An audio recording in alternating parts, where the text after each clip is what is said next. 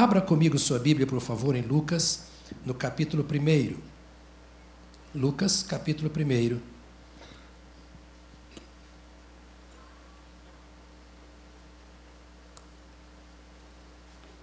O fato de eu falar com mais cuidado hoje não significa que você não possa dar glória a Deus, amém, aleluia, é isso aí, eu estou pronto e etc. Vamos estar acordados nessa hora, tá bom assim, queridos? É, eu quero que a palavra chegue ao seu coração. E eu quero conversar com você hoje, começar. Hoje vai ser a pré-introdução da introdução que possivelmente eu farei domingo que vem. Não é? Nós vamos começar uma série que não sei até quando vai, talvez dois, três domingos. Vamos pensar sobre o reino de Deus. Que tal? Cantamos aqui hoje sobre o reino de Deus. Vamos pensar um pouco sobre este reino precioso do Senhor. Então, Lucas, capítulo 1, versos 32 e 33 diz assim: Ele será grande e será chamado Filho do Altíssimo. O Senhor Deus lhe dará o trono de Davi, seu pai, e ele reinará para sempre sobre o povo de Jacó seu reino jamais terá fim. Seu reino jamais terá fim. Ele se assentará no trono de Davi e reinará sobre o seu povo para sempre, e o seu reino jamais terá fim. Com certeza, todos nós, você e eu, estudamos, vimos filmes, nos contaram histórias de muitos reinos dos tempos antigos e até dos tempos de hoje. Muitos governos, reinos violentos que conquistaram espaços, terras, reinos que trouxeram melhoras, reinos que trouxeram pioras. Ouvimos falar de reis, de governantes que mereceram honra, outros que até hoje não merecem honra nenhuma. Nós conhecemos a história de muitos reinos e de muitos governadores. Nós não podemos negar que esses reinos influenciaram e influenciam a nossa vida até hoje.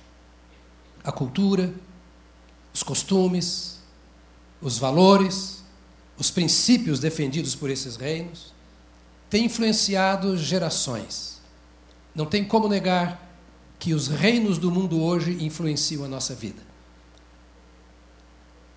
Seja os governos do Brasil, seja os governos de outra parte do mundo, quanto mais globalizados nós somos, mais influenciados nós somos pelos diversos reinos que existem neste mundo.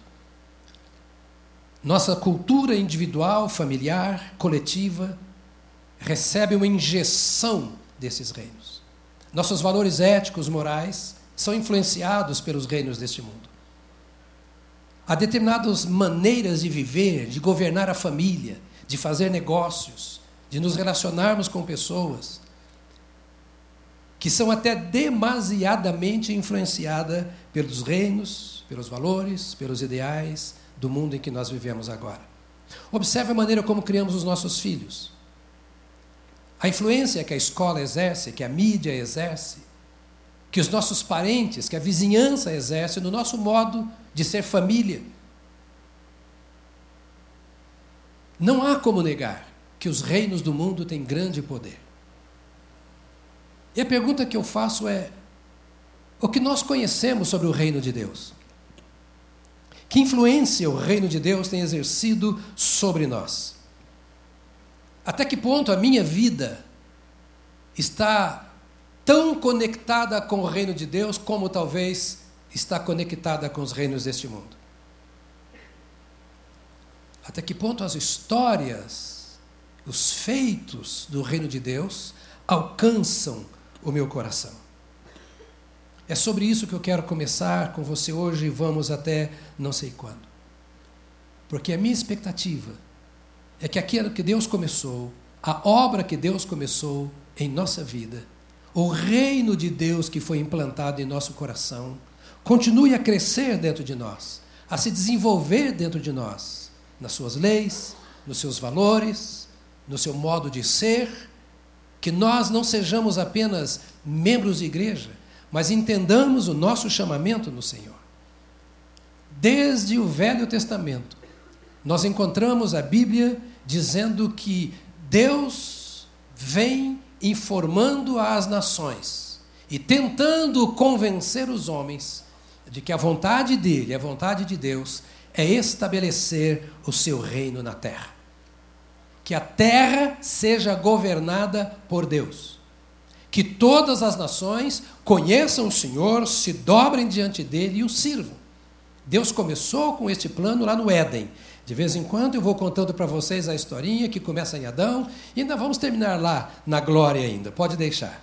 Mas quando Deus colocou Adão ali no Éden, era o propósito do Senhor reinar através de Adão.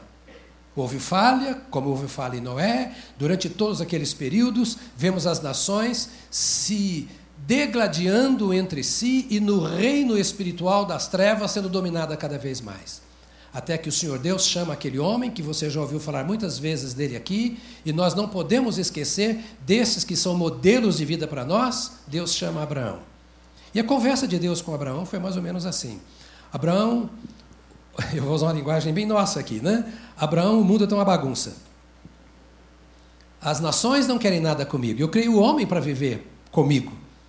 O meu desejo é governar a vida do homem. É que o homem ouça a minha voz e caminhe comigo. Mas eles preferem ouvir uns aos outros. E todos estão preferindo dar ouvidos à maldade. Então eu estou chamando você, eu estou te vocacionando, eu estou marcando a sua vida para que você seja o início de um novo povo, de uma nova nação. Porque eu quero ser o rei desta nação. Eu quero que essa nação se transforme num reino do qual eu seja o governador e este reino será o modelo para o mundo. Abraão, Isaac, Jacó, o terceiro, entra com 75 filhos, é, é, familiares lá no Egito. Eram nômades e começam a se formar como nação numa terra estranha. A voz de Deus não faltava para aquele povo, embora o ambiente ruim que, vivesse, vive, que vivia. O plano de Deus era entrar lá no espaço de escravidão em que eles estavam, para que eles pudessem influenciar pelo Senhor o palácio que os governava. Por tantos anos viveram ali, até que Deus se manifesta para tirá-los do Egito. Lá no Monte Sinai, onde eles passaram um ano, logo que chegaram, o Senhor chama Moisés, e você vai abrir agora a sua Bíblia em Êxodo, no capítulo 19 o Senhor chama Moisés e dá a ele o recado dos recados. A maior de todas as mensagens que talvez a nação de Israel não esperasse receber da parte de Deus. No capítulo 5, no versículo 5 do capítulo 19, o Senhor diz assim: Ele manifestando a sua vontade. Agora, se me obedecerem fielmente e guardarem a minha aliança, vocês serão o meu tesouro pessoal dentre todas as nações. Embora toda a terra seja minha, vocês serão para mim um reino de sacerdotes e uma nação santa. Essas são as palavras que você dirá aos israelitas. Moisés voltou, convocou as autoridades do povo e lhes expôs tudo o que o Senhor lhes havia mandado falar. O povo todo respondeu unânime: faremos tudo o que o Senhor ordenou. E Moisés levou ao Senhor a resposta do povo. Observe, o Senhor vem a Moisés e diz: Olha, Moisés, eu quero que você diga a este povo que eu tirei do Egito. Eu não quero que vocês sejam apenas uma nação. Eu não os libertei para que vocês sejam apenas um povo. Eu quero que vocês sejam o meu povo. Se vocês aceitarem o meu convite, preste atenção nisso. Se vocês aceitarem o meu convite, A oferta que eu estou fazendo a vocês é: eu vou governar a vida de vocês. Eu vou ser o rei de vocês. Eu vou ser o Senhor, o dono da vida de Israel. E todas as nações olharão para vocês e verão a diferença que existe entre pessoas, famílias e nações que são governadas por Deus e aquelas que não são governadas por Deus. E eu quero, Moisés, fazer isso na vida de vocês, porque através de vocês eu quero atrair a mim as nações que o cercam. Que aqueles que ouvirem o que eu fiz na vida de vocês, queiram o Deus de vocês e sejam transformados pela presença e pela manifestação de Deus na vida deles. Moisés, diga ao povo: eu estou oferecendo a eles o privilégio de não serem peregrinos em terra estranha, sem destino e sem razão para viver. E eu quero dar valor à vida de Israel. Moisés vai a Israel e conta essa história ao povo, como estou contando para você. E o povo diz: sim, nós queremos o que Deus quer para nós. Você quer para você? Você quer para você? Porque Deus esperava uma resposta do povo, como espera a minha. E a nação disse sim: nós aceitamos ser este reino de sacerdotes. Nós aceitamos ser este povo de Deus. Nós aceitamos Deus como o nosso pastor, como o nosso Senhor, como o nosso rei. E Moisés então foi a Deus e disse mais ou menos assim: o que eu digo a seu respeito, tá? O que eu digo a seu respeito, eu acho que Moisés disse a mesma coisa. Senhor, o povo disse sim. Só o Senhor conhece o coração do povo, eu não conheço. Mas eu, né? Eles vêm aqui todo domingo para me ouvir dizendo sim para o Senhor. Eles se reúnem, cantam, adoram ao Senhor dizendo que são teus. Então o Senhor disse: fechado o acordo, aliança feita. Vocês são meus e eu sou de vocês. Vocês serão o meu povo sacerdotal. Vocês serão a minha nação santa, o meu reino de sacerdotes e uma nação santa. Eu não falho na minha palavra, não falhem na sua. Eu vou governar, me deixe ser o governador da sua vida. Eu vou dar uma outra cultura, eu vou dar outros valores a vocês. Eu vou dar a vocês uma nova maneira de ver a vida, de viver a vida, de ser gente. E as pessoas perguntarão a vocês: por que você chegou a ser o que você é hoje? Como? O que foi que aconteceu? E você dirá: porque eu aceitei um convite. Foi uma proposta do Senhor irrecusável. Ele pediu o direito de governar a minha vida. E como eu não sou bobo é nada, eu sou inteligente e eu entendi que sem Deus eu não sou ninguém, eu já dei muita cabeçada na vida, eu já errei mais do que acertei talvez, estava vivendo uma situação muito ruim. Quando eu ouvi essa história, eu disse: Senhor, eu aceito isso. Eu quero que o Senhor governe a minha vida. Então Ele é o meu Deus, Ele é o meu redentor, Ele é o meu salvador, Ele é o meu guia, Ele é o meu mestre, Ele é o meu profeta, Ele é tudo aquilo que eu preciso, porque eu quero que Ele governe a minha vida. Essa é a resposta que nós não podemos deixar de dar ao Senhor. Aí no capítulo 7 de Deuteronômio, no verso 6, Muita Bíblia hoje, então a Bíblia é aberta aí. Pastor, por que você não coloca, já que tem mídia na telão? É por você não ser preguiçoso. Porque se eu coloco no telão, você não traz a Bíblia. E o que está no telão pode não ser o que está na, tá na, na, sua Bíblia. Então vai para a sua Bíblia agora. Diga para o irmão, deixa de ser preguiçoso e traz a Bíblia. Não diga não, não diga não, não diga não. Deuteronômio 7, 6 diz assim: Pois vocês são um povo santo para o Senhor. Olha só. Vocês são um povo santo para o Senhor, o seu Deus. O Senhor, o seu Deus, os escolheu dentre todos os povos da face da terra para ser o seu povo e o seu tesouro pessoal. Eu ouvi um amém. Porque quase todos vocês pensaram assim: ah, mas isso aí era o desejo de Deus para Israel. Não, esse era o desejo de Deus para um povo que o procurava e que ele queria que fosse um povo governado por ele. Diz: vocês são o povo de Deus. Moisés está dizendo para eles: Deuteronômio é a recordação, uma revisão, uma lembrança de tudo aquilo que havia acontecido. Porque esse êxodo que nós lemos foi no início da jornada. Deuteronômio é no fim da jornada. Depois de 40 anos, Moisés está dizendo a mesma coisa que foi dito quando eles haviam saído do Egito. É por isso que você vem todo domingo e me ouve falar a mesma coisa. Porque não dá para mudar o discurso. A vontade de Deus é governar a sua vida. Jesus anunciou esse mesmo desejo de Deus. Porque Jesus é Deus. E ele veio dizendo qual é a melhor forma de nós vivermos a vida perdidos no meio de tantos mundos, de tantas culturas, porque cada nação, além de ser uma nação no mundo, é um amontoado de mundo. Nós temos o mundo da economia, o mundo do direito, o mundo da política, o mundo do esporte, o mundo das artes, o mundo da ignorância, o mundo do pecado. Está cheio de mundo, cada nação tem.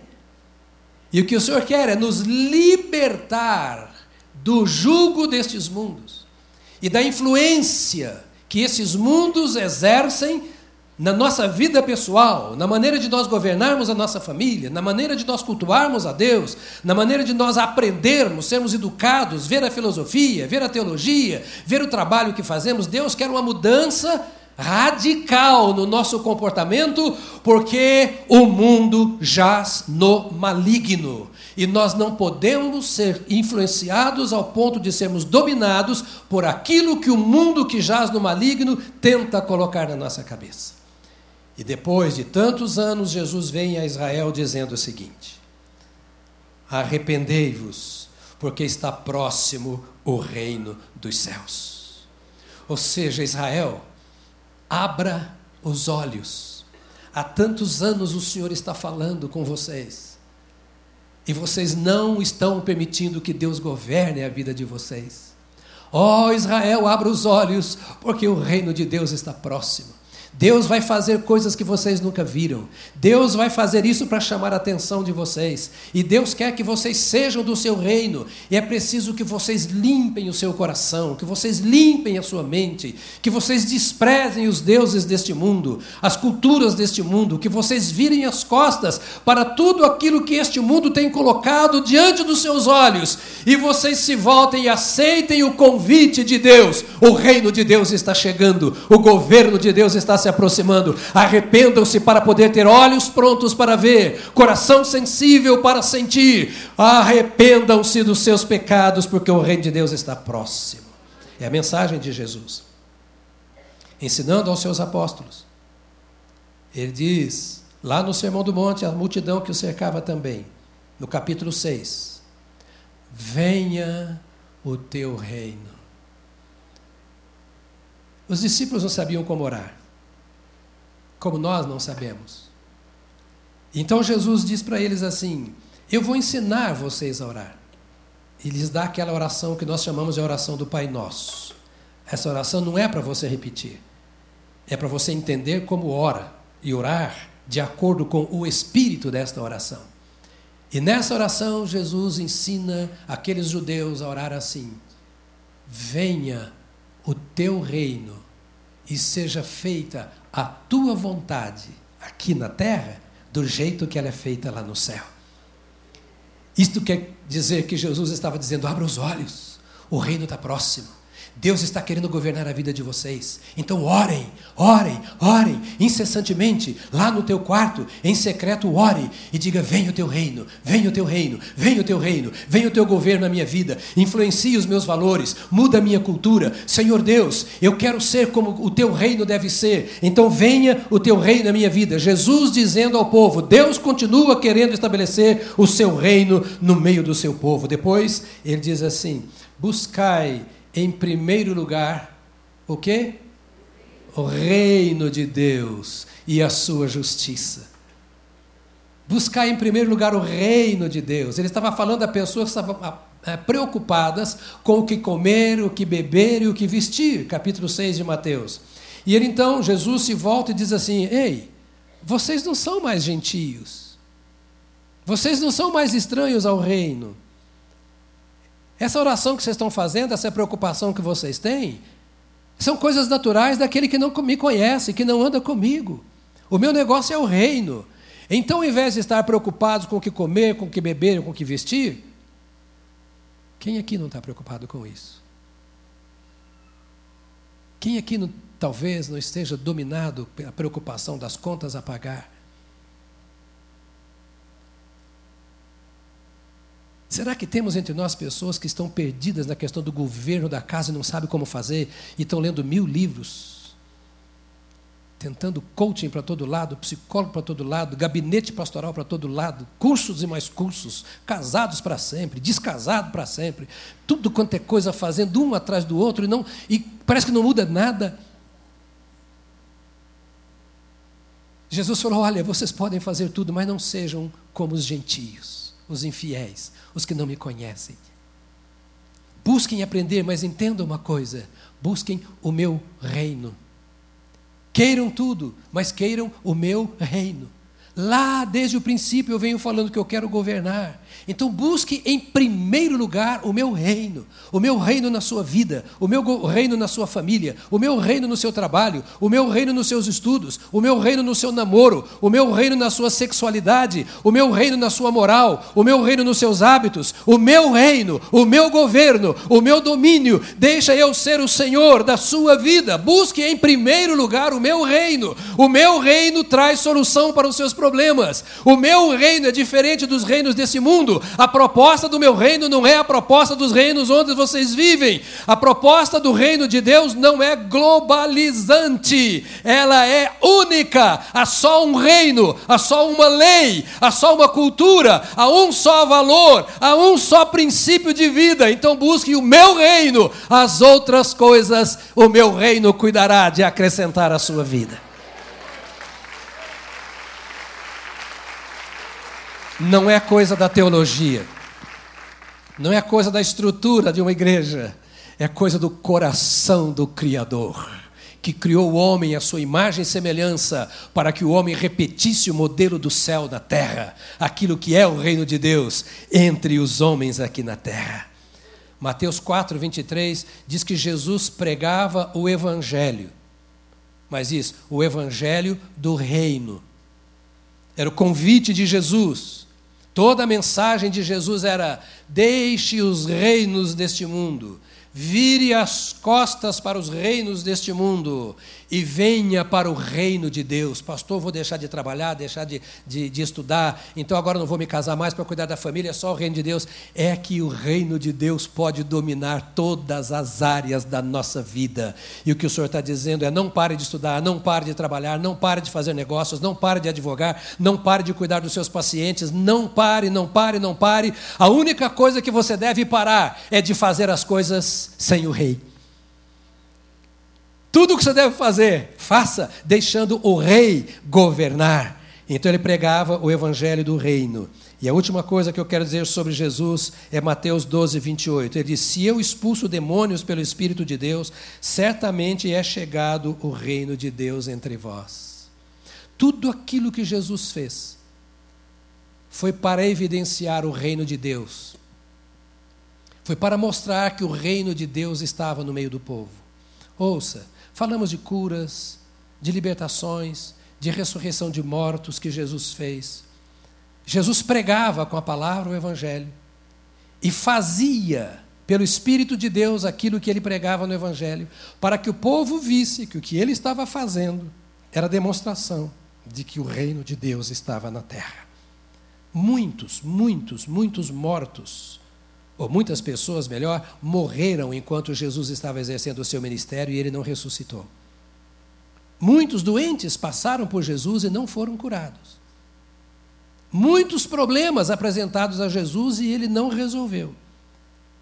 Tudo aquilo que ele fez, curando, libertando, resolvendo situações, era apenas um sinal de que ele era o reino de Deus presente na terra, era o rei que trazia o reino à terra e as pessoas podiam acreditar porque viam os seus sinais. Então, no Velho Testamento, nós ouvimos o Senhor chamando o povo para que o povo fosse o seu reino. Jesus vem dizendo a esta mesma nação de Israel, porque ele pregou a Israel, para que eles aceitassem a mensagem do reino. Mas Israel rejeitou, porque o reino de Deus não é imposto.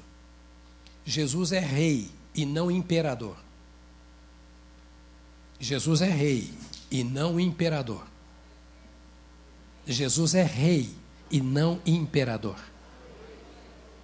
O imperador é o impostor, que entra e derruba talvez um rei e assume o lugar desse rei, não tendo ele, o imperador, sangue real.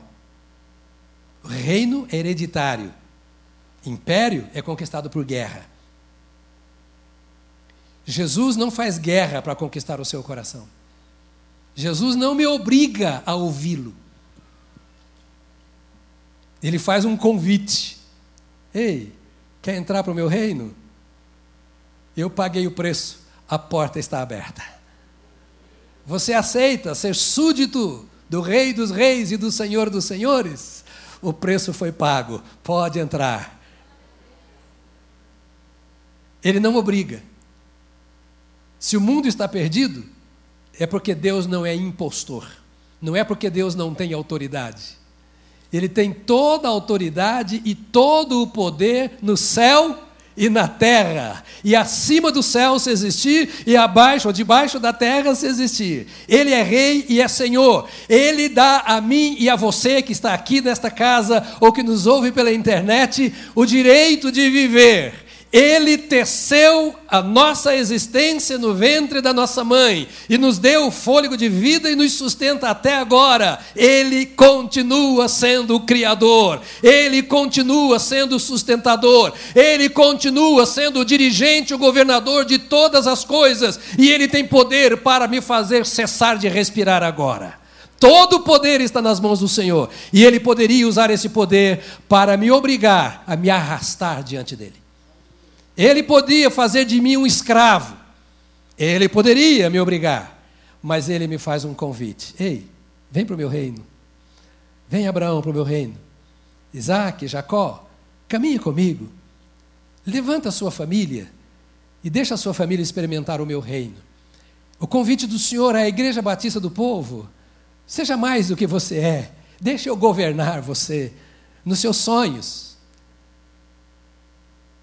nas avaliações que você faz, naquilo que você presume, naquilo que você deseja. Deixa eu governar a sua vida. Esse é o grande pedido do Senhor. Mas Israel, que ouviu esse pedido, rejeitou. Diz a Bíblia, João capítulo 1, confere ver se a sua Bíblia é igual à minha. A versão pode ser diferente, mas o texto é o mesmo. A mensagem é a mesma. João 1, 6 a 14 diz: surgiu um homem enviado por Deus chamado João. Olha, surgiu um homem, mas não era um homem qualquer. Um homem enviado por Deus, cujo nome era João, ou seja, ele era um profeta. Enviado por Deus é um profeta. Ele veio como testemunha para testificar acerca da luz, a fim de que por meio dele todos os homens crescem. Quem? Todos, todos os homens crescem. Ele próprio, ou seja, João, não era a luz, mas veio como testemunha da luz. Quem está contando essa história? Foi bem depois da morte de Jesus e ressurreição, é João, o apóstolo. Está falando a respeito de João, o evangelista, aquele que veio anunciando a vinda de Jesus. Estava chegando ao mundo a verdadeira luz, que ilumina todos os homens. Aquele que é a palavra estava no mundo. O mundo foi feito por intermédio dele, mas o mundo não o conhece, reconheceu. Veio para o que era seu, mas os seus não o receberam. Olha que coisa triste. Veio para o que era seu, para aqueles que tinham direito, para aqueles que eram o povo que ele havia escolhido lá a partir de Abraão veio para que era seu, aquela nação que surgiu de Abraão. Veio para que era seu, mas os seus não o receberam. Contudo, aos que o receberam, a mim, a você e ao mundo inteiro que recebeu, aos que creram no seu nome, deu-lhes o direito de se tornarem filhos de Deus, os quais não nasceram por descendência natural, nem pela vontade da carne, nem pela vontade de algum homem, mas nasceram de Deus. Aleluia! Aquele que é a palavra tornou-se carne e viveu entre nós. Vimos a sua glória, glória como do unigênito do Pai, do unigênito vindo do Pai, cheio de graça e de verdade. João está falando à nação de Israel. E está dizendo assim: ele veio para nós. Você está acompanhando meu raciocínio? De novo, hoje é uma aula, né? Uma aula. Nós precisamos parar nisso, pensar nessas coisas. Olha, ele veio para nós. João, o primo de Jesus, vinha dizendo ao povo: veio para nós. Tudo aquilo que Deus prometeu no Velho Testamento chegou. A luz chegou. Ele é a luz do mundo. Ele é o Verbo, é a palavra encarnada. Está aqui conosco. Somos convidados a recebê-lo. Eles disseram: não. Nós sabemos governar a nossa vida. Nós não queremos. Mas alguns outros disseram assim: nós queremos. Entre eles, eu e você. Se a estes foi-lhes dado o direito de serem chamados filhos de Deus. Não por serem judeus ou gentios. Não por serem filhos de crentes, herdeiros de igreja não porque frequentam um templo ou porque professam um determinado eh, postulado teológico. Não, eles são nascidos de Deus, porque escolheram aceitar o reino de Deus representado por Jesus Cristo, mas Israel não quis. A rejeição de Israel está aqui no capítulo 18 de João. Que é a verdade? Verso 38 a 40 perguntou Pilatos. Ele disse isso e saiu novamente para onde estavam os judeus e disse: Não acho nele motivo algum de acusação. Contudo, segundo o costume de vocês, devo libertar um prisioneiro por ocasião da Páscoa. Querem que eu solte o, entre aspas, rei dos judeus? Eles, em resposta, gritaram: Não, ele não, queremos Barrabás. Ora, Barrabás era um bandido. E Atos capítulo 2, verso 22 diz: Israelitas, ouçam estas palavras. Jesus de Nazaré, não outro nome, como cantamos aqui, não há um nome igual. Jesus de Nazaré foi aprovado por Deus diante de vocês, por meio de milagres, maravilhas e sinais que Deus fez entre vocês por intermédio dele, como vocês mesmos sabem. Este homem lhes foi entregue por propósito determinado e pré-conhecimento de Deus, e vocês, com a ajuda de homens perversos, o mataram pregando na cruz. E lá na cruz, colocaram a plaquinha: Jesus Nazareno, Rei dos Judeus. A plaquinha zombeteira. Jesus Nazareno, Rei dos Judeus, nós te crucificamos nós não te queremos, nós te rejeitamos, nós tiramos a tua vida, não te aceitamos. Não é difícil pregar uma plaquinha dessa na cruz de Jesus. Aquele que veio ofertando tudo o que nós precisamos e que não temos se não for por intermédio dele. O mundo precisa ouvir isso. O seu colega de trabalho, o seu familiar, o seu vizinho precisa ouvir é-nos dado o direito de escolher. É-nos dado o privilégio de dizer sim ou não. É-nos dado o privilégio de reconhecê-lo como nosso Salvador e Senhor, ou de pregar uma plaquinha zombeteira na cruz de Cristo dizendo: Você é rei dos judeus? Meu não. Eles o rejeitaram. E então, no dia de Pentecostes, quando o Espírito Santo é derramado, o povo acha aquilo um movimento estranho. Todo movimento do Espírito causa estranheza muita gente. E começaram a dizer: estão bêbados, nove horas da manhã, esse povo bêbado desse jeito. E Pedro se levanta, capítulo 2 de Atos dos Apóstolos, e diz a eles: Não, queridos, não é isso. Jesus Nazareno, lembra, poucos dias atrás, apenas dez dias se passaram. Esse Jesus Nazareno foi crucificado aqui. Ele veio enviado por Deus, realizou sinais, prodígios e etc. E vocês viram.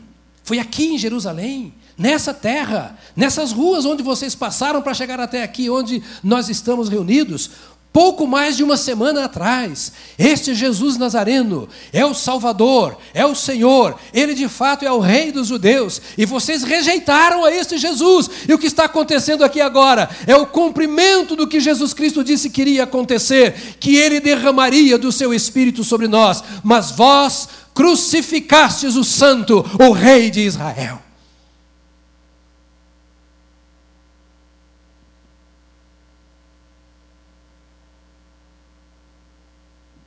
Qual foi a mensagem que eles rejeitaram? Rejeitaram a mensagem dos profetas. Ouça, querido, você está me acompanhando? O meu interesse é fazer discípulos de Jesus. E se você quer ser discípulo de Jesus, você precisa entender estas coisas. Porque a vida é difícil. Para os discípulos de Jesus a coisa muda. Eu estou dizendo para você de um presente que Deus nos deu através de Jesus. Não perca esse presente, não queira outro estilo de vida, queira Jesus. Deixe-o governar a sua vida, os seus sentimentos. Os profetas disseram, não vou ler todos os textos, mas Isaías, no capítulo 9, fala que a terra de Zebulon haveria de conhecer a Galiléia dos gentios, haveria de conhecer a chegada de um rei que tinha poder para transformá-los. No capítulo 9, versos 6 e 7 de Isaías, ele diz: Um menino nos nasceu, um filho se nos deu, e etc. Ele continua dizendo: O nome dele será Emanuel, Deus conosco, príncipe da paz, é, é, é, Pai da eternidade. Ele vai dizendo: Olha, eu estou profetizando o que virá. Os profetas anunciaram essa vinda de Jesus, mas eles, vendo Jesus como veio, não receberam a Jesus, não permitiram que ele fosse rei. Rejeitaram a mensagem dos profetas. Rejeitaram a mensagem do anjo Gabriel, quando veio e falou a Maria, no capítulo 1 de Lucas. Ele diz que ele viria, que Jesus viria, assumiria o trono de Davi e reinaria sobre o seu povo, o povo de Jacó, e que o reino dele jamais teria fim. Eles conheciam a notícia que o anjo havia dito de que haveria de chegar aquele que tinha nascido aquele que era o rei dos judeus. Pilatos até faz a pergunta, Herodes melhor, onde está o rei dos judeus, o nascido rei dos judeus?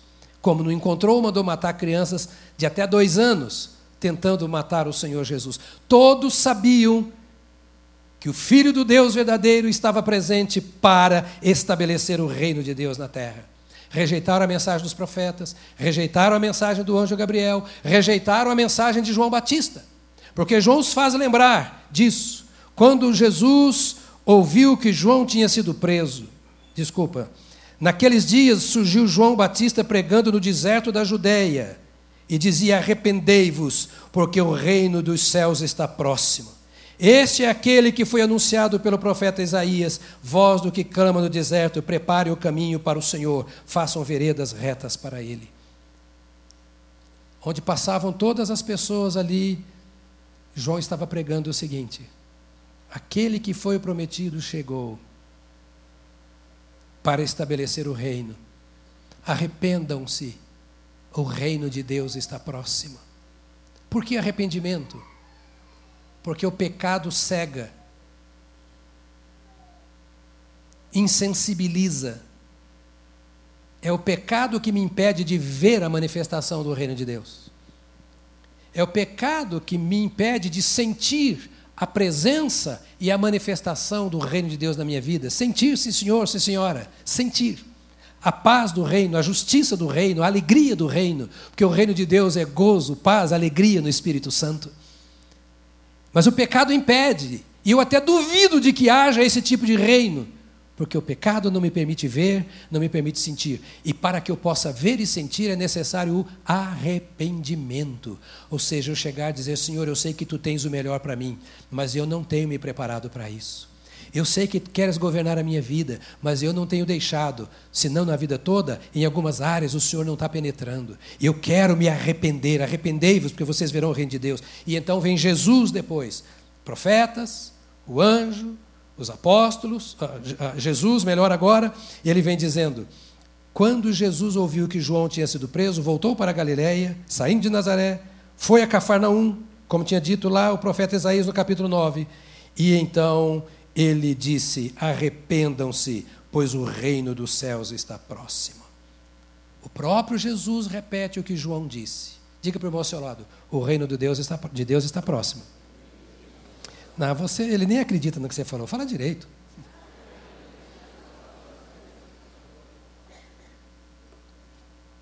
Será que o Espírito de Deus está aplicando isso no seu coração? Você está entendendo? O reino de Deus está próximo. O reino de Deus é a mensagem central da Bíblia. Qual é a maior mensagem da Bíblia? O reino de Deus. No Velho e no Novo Testamento. O que a Bíblia mais insiste é: deixe Deus governar a sua vida. Deixe Deus governar a sua família. Deixe Deus governar os seus negócios. Deixe Deus governar a sua nação. Deixe Deus governar. Deixe Deus governar. Deus quer governar. Ele é chamado Senhor. Os profetas disseram assim. João Batista disse assim. Jesus disse assim. Os apóstolos pregaram essa mensagem. A igreja primitiva anunciou esta mensagem. Todo o segredo da mensagem dos crentes e da igreja é esta, é este, está aqui. Como Israel rejeitou a proposta, Deus abriu espaço para os gentios. Veio para que era seu, mas os seus não o receberam. A tantos quantos o receberam, deu-lhes o poder de serem chamados ou feitos filhos de Deus. Aquela voz dada a Abraão e a Israel, agora ela se volta com um novo tom, um novo som. Agora diz assim: Deus amou a quem? O mundo. Os judeus diziam assim: Ah, Deus nos ama, nós somos o povo de Deus. Aí a palavra de Deus vem dizendo assim: Vocês rejeitaram e deram ao mundo a oportunidade de experimentar o amor de Deus. Mateus 12, verso 21 diz: No seu nome esperarão os gentios. Ou seja, o reino está aberto para os gentios, para aqueles que não são judeus. Em Romanos 11, 11 diz: Novamente pergunto: acaso tropeçaram para que ficassem caídos? De maneira nenhuma. Ao contrário, por causa da transgressão deles, de Israel, veio salvação para os gentios, para provocar ciúmes em Israel. Olha como Deus trabalha. Está comigo ainda? Então nós vamos até depois do almoço aqui.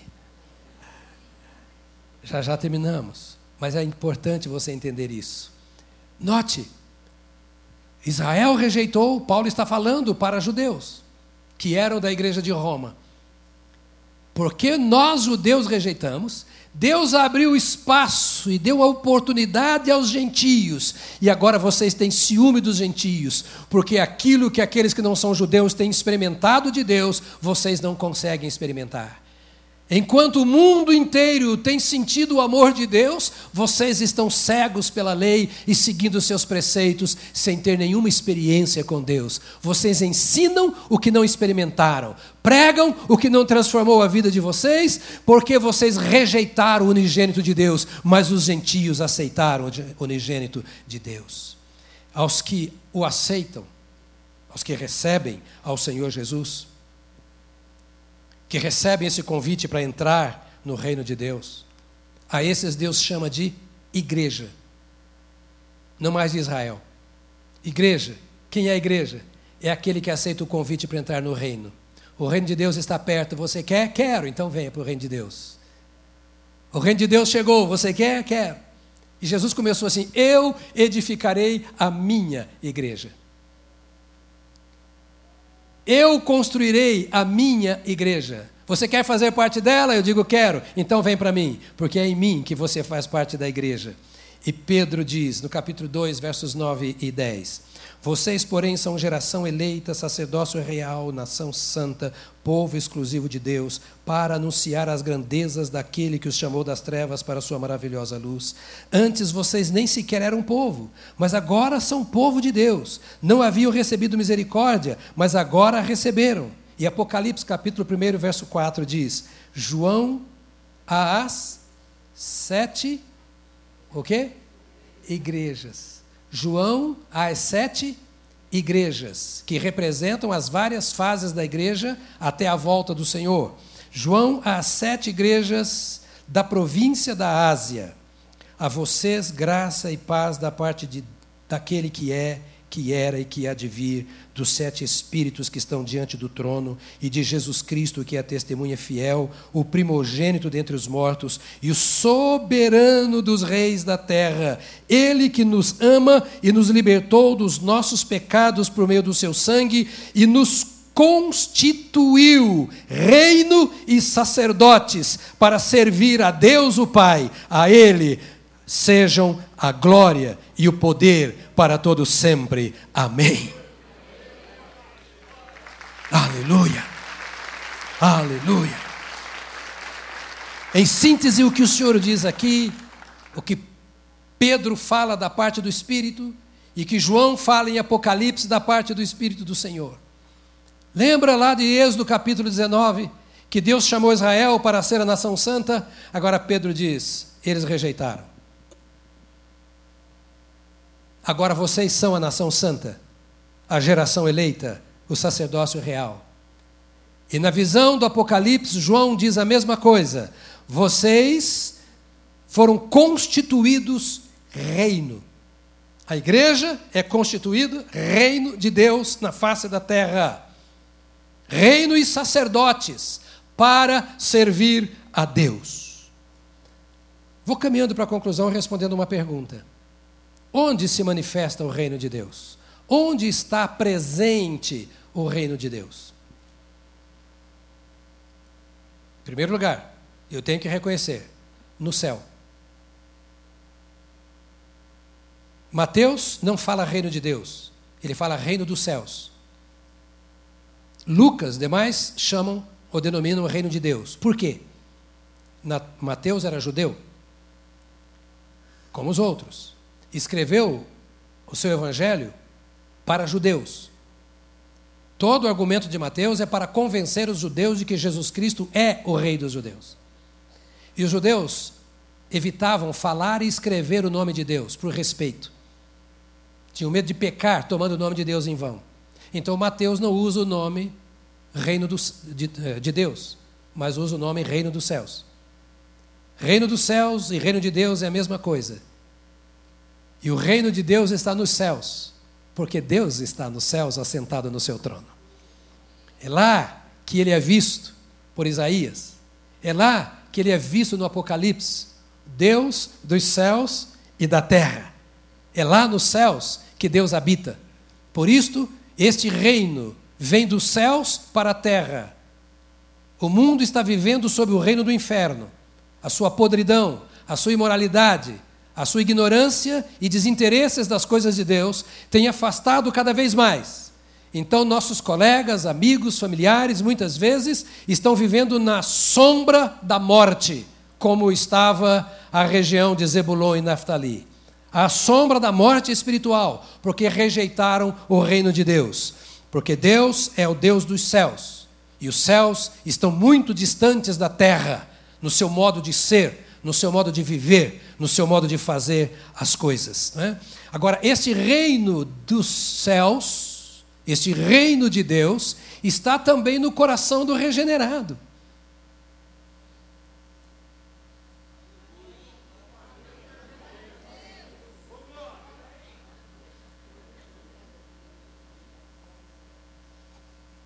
Eu vou parar por aqui porque você não entendeu nada. Esse reino tão grande, anunciado desde o passado, ele está no coração do crente.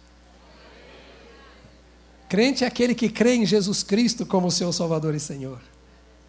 O Senhor diz: o reino de Deus está dentro de vós. Está no coração daquele que ama a Deus, no coração daquele que adora a Deus no coração daquele que tem o Senhor Deus como único e verdadeiro Deus, no coração daquele que ouve a mensagem de Deus, recebe a mensagem de Deus e se permite nascer de novo pela palavra de Deus e ainda se permite ser governado por Deus, sendo santificado, limpo, purificado por Deus no seu dia a dia, ali está o reino de Deus. O reino de Deus está também na igreja. Porque a igreja é a soma dos regenerados, que amam a Deus, que reverenciam a Deus, que servem a Deus. A igreja é a soma daqueles que foram transformados e, por terem sido transformados pelo Espírito de Deus, obedecem a Deus. Por isso, o reino de Deus está na igreja. A igreja não é o reino de Deus, mas o reino de Deus está na igreja. Eu não sou o reino de Deus, mas o reino de Deus está em mim, porque Deus governa a minha vida e governa a vida da igreja. Lucas 12, 32 diz: Não tenham medo, pequeno rebanho, pois foi do agrado do Pai dar-lhes o reino de Deus. Olha que lindo, eh, Lucas 12. Não tenha medo, diga para o irmão do seu lado, diga isso para ele. Não tenha medo, pequena ovelha. Não tenha medo, pequeno rebanho, pois foi do agrado do Pai dar-lhes o reino. Deus quis dar o reino para você. Você ouviu o chamado, atendeu, então Deus deu. Não é o pastor Jonas, não é a igreja evangélica, não é a batista do povo, não é nenhum homem, não é nada. Foi Deus quem disse: Eu coloco à sua disposição o meu reino, o meu governo, a minha lei, a minha autoridade. É sua se você quiser, tudo à sua disposição. Não tenha medo do mundo que perece, não tenha medo do diabo que ataca, não tenha medo das enfermidades não tenha medo do desemprego, não tenha medo do governo, não tenha medo da política, não tenha medo, porque Deus lhes deu algo maior do que todas as coisas, lhes deu um reino que é o governo de Deus na sua vida e todas as bênçãos do reino de Deus à sua disposição. Lucas 17 diz: Nem se dirá aqui está ele ou lá está, porque o reino de Deus está dentro de vocês. Oh, aleluia! O reino de Deus. Ah, Paulo, sou tão fraquinho. É porque você não está comendo do pão da mesa do rei. Está tão ruim, pastor. Porque talvez você não esteja deixando o rei fazer o que é bom. Pastor, eu não consigo. É porque você não consegue que você tem que se mergulhar no reino, porque o rei faz. Ele diz que nós não precisamos temer e diz: olha, na, no final dos tempos, quando a igreja for muito perseguida e a turma falar: ah, o Cristo está lá, o Cristo está não sei aonde, o Cristo está não sei aonde e tal. Jesus falou: não vá atrás disso, não tema, o reino de Deus está dentro de você. É com o reino de Deus dentro de você que você vai ao cinema. É com o reino de Deus dentro de você que você escolhe os filmes que você vai ver na televisão. É com o reino dentro de você que você namora. É com o reino de Deus dentro do seu coração que você tem relação sexual com a sua esposa. É com o reino de Deus dentro do seu coração que você se relaciona com seus amigos e colegas de trabalho. É com o reino dentro do seu coração que você faz negócios, que você ensina, que você se diverte, que você vive. Porque o reino de Deus está aí. Não tem como você falar assim, ó oh, Deus bendito, querido e glorioso, Senhor que és amor, fique aqui na poltrona da minha casa que eu vou ali para o circo. Ele está dentro de você. Ele quer viver aí e fazer o que é próprio do reino. E o último texto, de 1 Tessalonicenses 2,12. E isso é só a pré-introdução da introdução exortando, consolando e dando testemunho para que vocês vivam de maneira digna de Deus que os chamou para o seu reino e glória. É preciso exortar, é o que eu estou fazendo agora aqui. É preciso consolar, é o que eu estou fazendo também. E é preciso dar testemunho, que é o que eu também estou fazendo aqui, faço todo domingo, para que vocês vivam, repete comigo, vivam, para que vocês vivam de maneira digna de Deus, não é do pastor Jonas e de ninguém mais, para que vocês vivam de maneira digna de Deus, que os chamou. Foi Ele que tocou a trombeta e você ouviu. Ei, Jonas, o meu reino está na terra. Você vai ficar de fora? Vai perder essa? E como bom mineiro, eu imito dizendo: sou bobo nada, sou. Sou bobo nada, sou. Vou ficar fora desse reino? Eu vou deixar o diabo me cutucar todo dia? O pecado me escravizar, destruir a minha vida? Eu vou deixar a insegurança ser a minha companheira diária? O medo da morte aqui me assustando todo dia? Vou nada, sou. Eu quero a Jesus como rei da minha vida. Eu quero Deus como meu governante. Eu quero me entregar ao Senhor, meu Deus. Você quer? Fica de pé porque nós vai cantar agora. Nós vamos cantar ao rei e depois nós vamos embora. Tá bom? Confesso a você que eu pretendia falar menos hoje, mas não tem jeito não.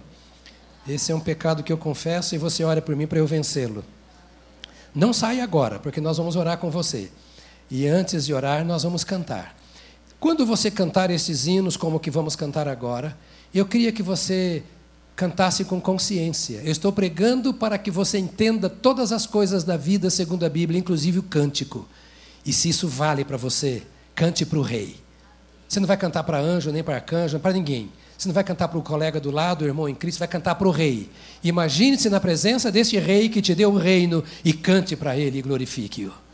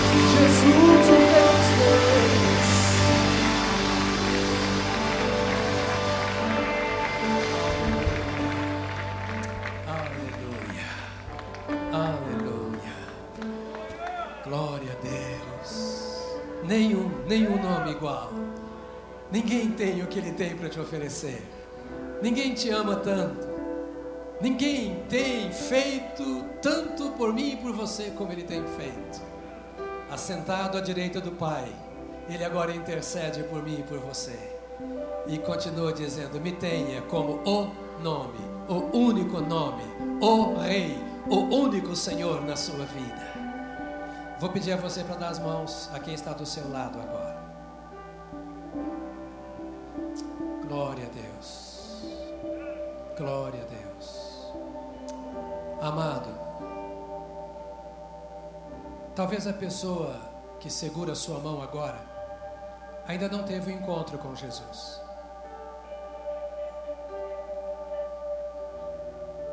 E esta pode ser a hora.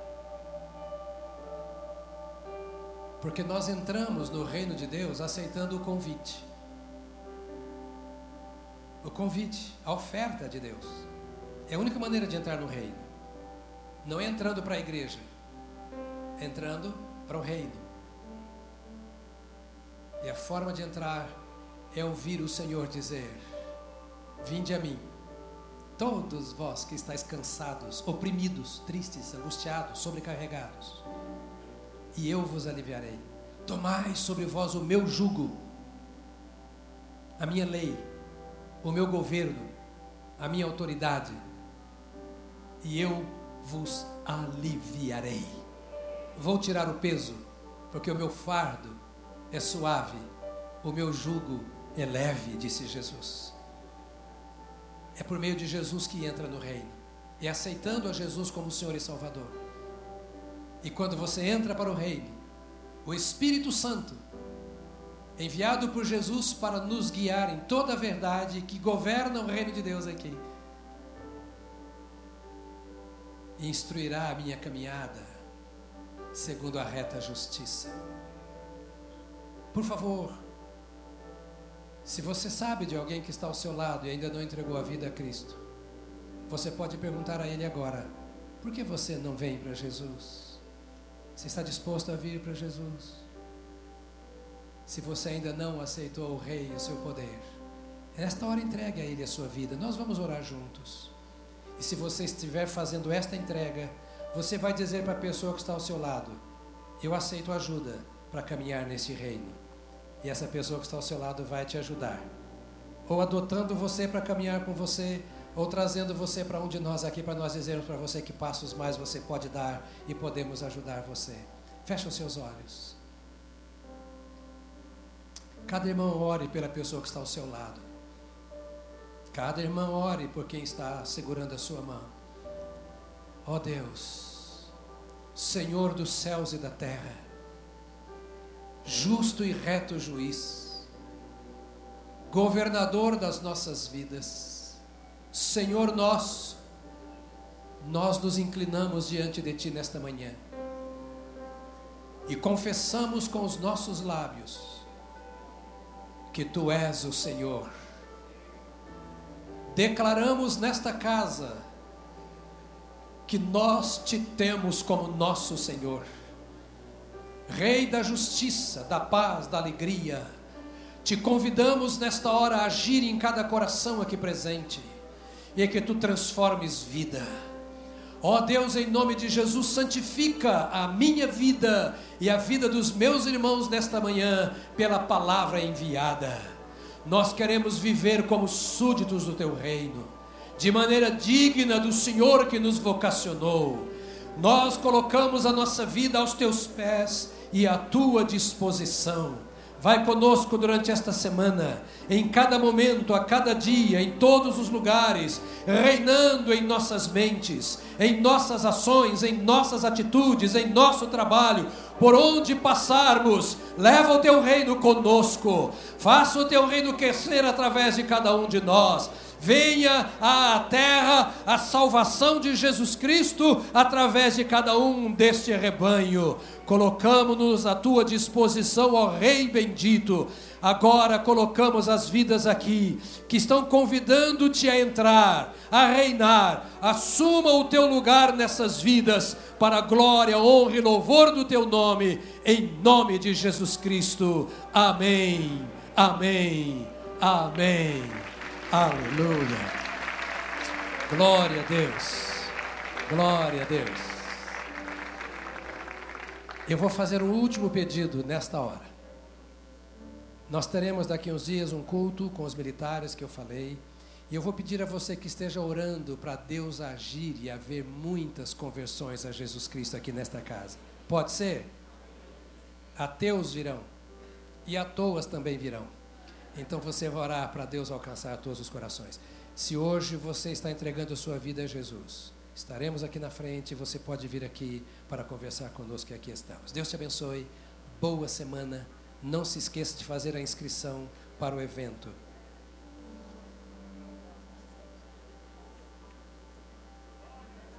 Ah, queridos, queridos, dá uma paradinha onde vocês estão. Pare, por favor. Stop. Me lembraram aqui que eu disse que nós oraríamos pela nação e nós não oramos. Dá para fazer mais uma, como diria alguém, oraçãozinha? Poderosinha? Vamos orar? Pai, nós colocamos a nossa pátria aos teus pés. Nós temos clamado que o teu reino venha. Nós temos pedido agora que venhas ao Brasil, Quebre o jugo do diabo, do pecado, das trevas, daquilo que é estranho ao Senhor, de palavras de maldição lançada contra essa nação. Quebra o poder das invocações demoníacas.